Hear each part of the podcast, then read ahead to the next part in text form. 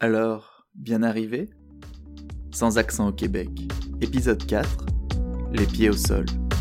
Quand tu es né d'une mère québécoise, tu as tes priorités bien en place. Et pour les satisfaire, j'avais LA personne qui m'attendait à l'aéroport. C'est parce qu'il existe des amis, des coéquipières comme Bianca, que les plans parfaits se déroulent sans encombre. Dimanche 19 septembre 2021. 13h14, atterrissage. 13h54, passage en douane. 14h09, récupération de mes valises. 14h17, Bianca se trouve juste devant la sortie de la zone D. 14h56, rendez-vous chez Claudette.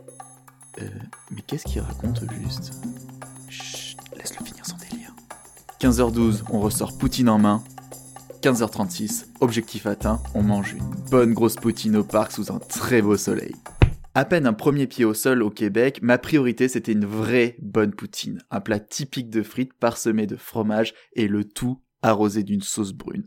Ça a marqué mon nouveau départ et merci, oh merci Bianca. Puis elle m'a raccompagné chez ma grand-mère et ma tante dans l'ouest de l'île de Montréal. Et les priorités suivantes ont été d'aller Waouh, ça y est, tu nous emmènes enfin découvrir de magnifiques paysages. En plus, l'automne, les changements de couleur des arbres. Tu peux nous décrire ça à la façon d'un reportage Arte, s'il te plaît, s'il te plaît, s'il te plaît, s'il te plaît. Euh, c'est-à-dire que, ouais, j'ai vu quelques arbres changer de couleur, mais bon, allons droit au but. On ne va pas encore parler de vadrouille hors du commun. À mon arrivée, j'ai préféré me mettre en situation de confort le plus rapidement possible, c'est-à-dire voir un bout de famille et mes amis, trouver un emploi, trouver un logement, et si je peux me le permettre, trouver une voiture. Encore une fois, je n'ai pas planifié grand chose. Scandale. Avant de partir, je m'étais vraiment pas posé la question du logement, encore moins de la voiture, et à la limite, deux semaines avant mon départ, j'avais des pistes d'emploi. Mais tout de même, une de ces pistes a été concluante, et en l'espace de deux semaines ici au Québec, j'ai vu des proches, j'ai confirmé mon emploi, et j'ai signé pour un logement. Pas longtemps après, j'ai même trouvé un bon deal pour une voiture, alors je ne planifie pas, Scandale. mais quand je m'y mets, je suis sacrément efficace.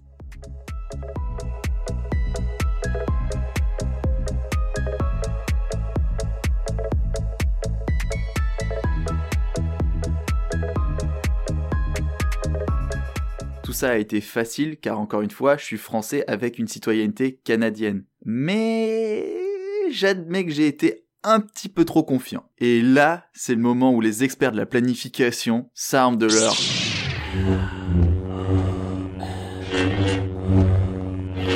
Tu aurais pu le prévoir. Mais ok, ok, ok. J'admets, je me suis fait une frayeur. Au 16 octobre, j'étais déjà dans mon nouvel appartement, prêt à me lancer dans la vie et à me sentir parfaitement à l'aise. Vraiment tout allait, sauf, et là je m'adresse à tous les Canadiens n'étant pas nés sur le territoire canadien, sauf ma carte de citoyenneté. Impossible de remettre la main dessus. Carte qui d'ailleurs n'existe plus. J'avais perdu ma carte de citoyenneté. Et franchement, ayant le passeport, il n'y a pas un seul moment, il n'y a pas une seule seconde où je me suis dit que ça pourrait être grave. Sur cette carte-là, il y a la photo de lorsque j'étais un bébé. Un bébé. En quoi ça va justifier quoi que ce soit Mais je vais te le dire. Mais d'abord enquête. Euh, gros, t'as pas une autre musique là? On l'a déjà utilisée celle-là? Euh, Non, non mec, on n'a pas le budget, euh, on fait avec ce qu'on a. Faudrait que tout le monde partage un max ce podcast et peut-être qu'on verra avoir un peu plus de budget. Plusieurs théories existent. Ma théorie diffère de celle de ma mère, mais c'est moi au micro. Ma théorie, c'est qu'en 2020, ma mère m'a donné ma carte de citoyenneté au cas où j'en aurais besoin un jour. Et la connaissant, elle me l'a donnée avec pour seule et unique instruction ne la perds surtout pas. Septembre 2020, je vais à l'escalade et je n'ai pas mon cadenas. Donc tu t'en doutes, je reviens à mon casier, plus de portefeuille. Je me le suis fait voler, je suis dégoûté.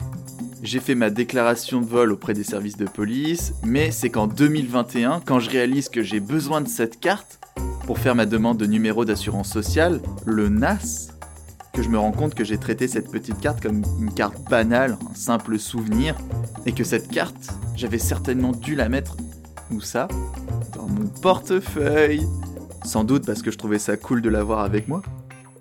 Oh que j'avais tort, oh que j'avais tort. Et ce numéro d'assurance sociale, ce NAS comme on dit, c'est quoi? Eh bien c'est un numéro qui permet de t'identifier. Il est utile par exemple pour des demandes de crédit ou encore pour déclarer ton travail. Pas de NAS, pas de travail. Pas de travail, pas de travail. Et ça n'est pas ma chaîne YouTube assez ouvert et les anecdotes du coach en vidéo ou en podcast qui vont payer mon loyer.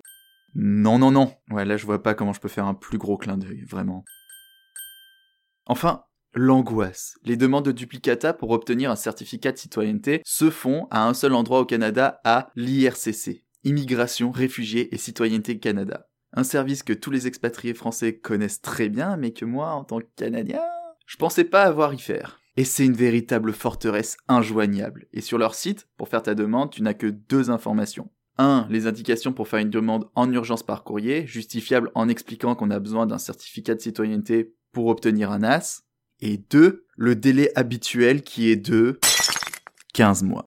Finalement, au bout d'un mois, j'ai reçu mon certificat et franchement, grosse frayeur. Grosse frayeur vraiment parce que la seule info que tu as quand t'envoies ton dossier, c'est votre dossier a bien été reçu. Ouais, mais ça, ça veut tout dire rien dire. Enfin, vous l'avez reçu, mais vous allez le traiter, vous allez faire quelque chose avec. Euh, je sais pas. Dis-moi quelque chose.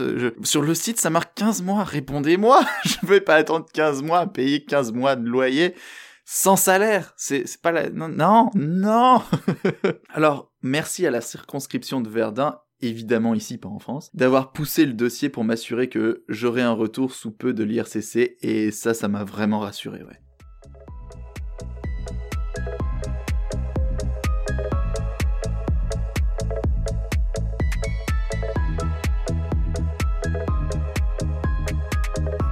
En attendant, j'avais quand même pu emménager, donc j'ai passé du temps à chiner de la déco en magasin de seconde main. C'est d'ailleurs la première fois que je porte autant d'attention à la décoration de mon appartement et je dois dire que c'est vraiment très agréable de prendre le temps à ça.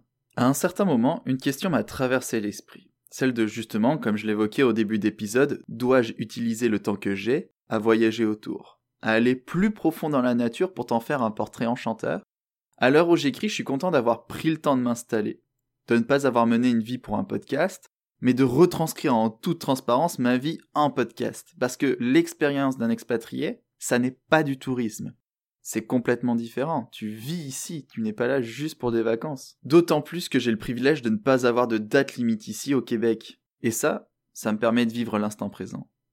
Tout ce que j'ai fait jusqu'à maintenant dans ce podcast, c'est de peindre le décor, t'expliquer mes choix et te partager tout ce qui se passe dans ma tête au moment où je le vis pour limiter les biais. J'ai l'impression que pour se faire comprendre dans notre choix de vie d'expatrié, c'est important d'en parler autrement qu'en parlant de son travail, de ses week-ends et de la température. Il doit commencer à faire froid, non? Ce qu'on vit la semaine, le soir avant d'aller se coucher, les midis en mangeant sur le pouce, ça a son importance. Parce que ce sont dans ces moments seuls avec toi-même que tu te poses mille questions, que tu te cherches, que tu, tu cogites à mort.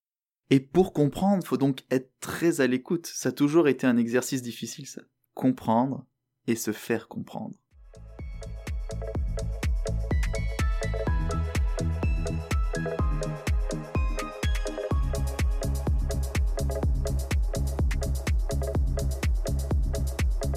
C'est vraiment plus facile à dire qu'à faire, c'est un vrai exercice qui demande à chacun beaucoup d'énergie. Et c'est pourquoi j'ai besoin d'être bien ancré pour écrire, pour me placer devant le micro, à te partager ce que je vis et comment je le vis. Et tout ça, je le promets, on va l'approfondir dans le prochain épisode. Pour en revenir aux notions de temps et à vivre l'instant présent, j'ai passé trop de temps à m'occuper de demain en me laissant de côté aujourd'hui. Et ça, ça crée un cercle vicieux où, finalement, ta seule personne qui profitera de toute l'attention que t'as mis à demain n'existera plus. Haha, mec, YOLO T'as qu'une vie, meuf Je tourne ça au ridicule, mais c'est un peu vrai. Prendre en compte demain n'a de sens que si tu prends soin de ton quotidien. C'est encore une fois une question d'entre-deux, quoi. Et plus généralement, demain ne sera pas nécessairement mieux qu'aujourd'hui. C'est aujourd'hui qu'il faut avancer. Rien qu'un petit pas. Et bloqué en apesanteur dans les hypothèses et les suppositions de ton imaginaire, le sol n'est pas palpable. Alors pour faire ne serait-ce qu'un seul pas, il n'y a pas meilleur moyen que d'avoir les deux pieds au sol. Aujourd'hui, je vis à Montréal, demain, je vis à Montréal. Les deux pieds au sol. C'est plus reposant comme ça, non? On arrive en fin d'épisode et au prochain épisode, on va continuer sur le sentiment d'être à sa place. Quand tu es étranger, parce qu'à première vue je parle avec un accent français, le sentiment d'être à ta place est mis à l'épreuve. Et j'irai plus loin sur mes perspectives de vie ici parce que tout de même, à Montréal, une ville que je trouve créative et inspirante, où tu vois des gens sortir du bus en dansant et en chantonnant, et oui, j'ai vu ça sans gêne, je ressens plus facilement de la sérénité, et ça, ça alimente ma créativité. Tu viens d'écouter Sans accent au Québec, le podcast relatant de mon expatriation à Montréal. Si tu as des amis sur la Lune en ce moment qui ne cessent de tout préparer pour demain, oh, il faut commencer à penser à sa retraite, alors qu'on n'a pas 30 ans, bah partage-lui cet épisode pour lui faire revenir les pieds sur terre. Tous les épisodes sont disponibles partout, ils s'écoutent, se réécoutent, se partagent. Fais vivre ce podcast en parlant de lui. Abonne-toi à Sans Accent Québec en podcast et partage-le sans modération. Toutes les musiques qui composent la bande originale de ce podcast a été composée par mon ami 3VTR. Je t'invite à aller découvrir tous ces sons sur les plateformes de streaming où tu écoutes le podcast et à le suivre sur Instagram à 3VTR Musique. Tu peux aussi m'écrire sur Instagram à adrien.barbochet. Je répondrai à toutes les questions pourvu que tu puisses faire les choix qui te permettront d'avancer demain. Tu viens d'écouter Sans accent au Québec, un podcast que je réalise fièrement moi-même, Adrien Barbeau-Cochet. Ah, mais c'est ouvert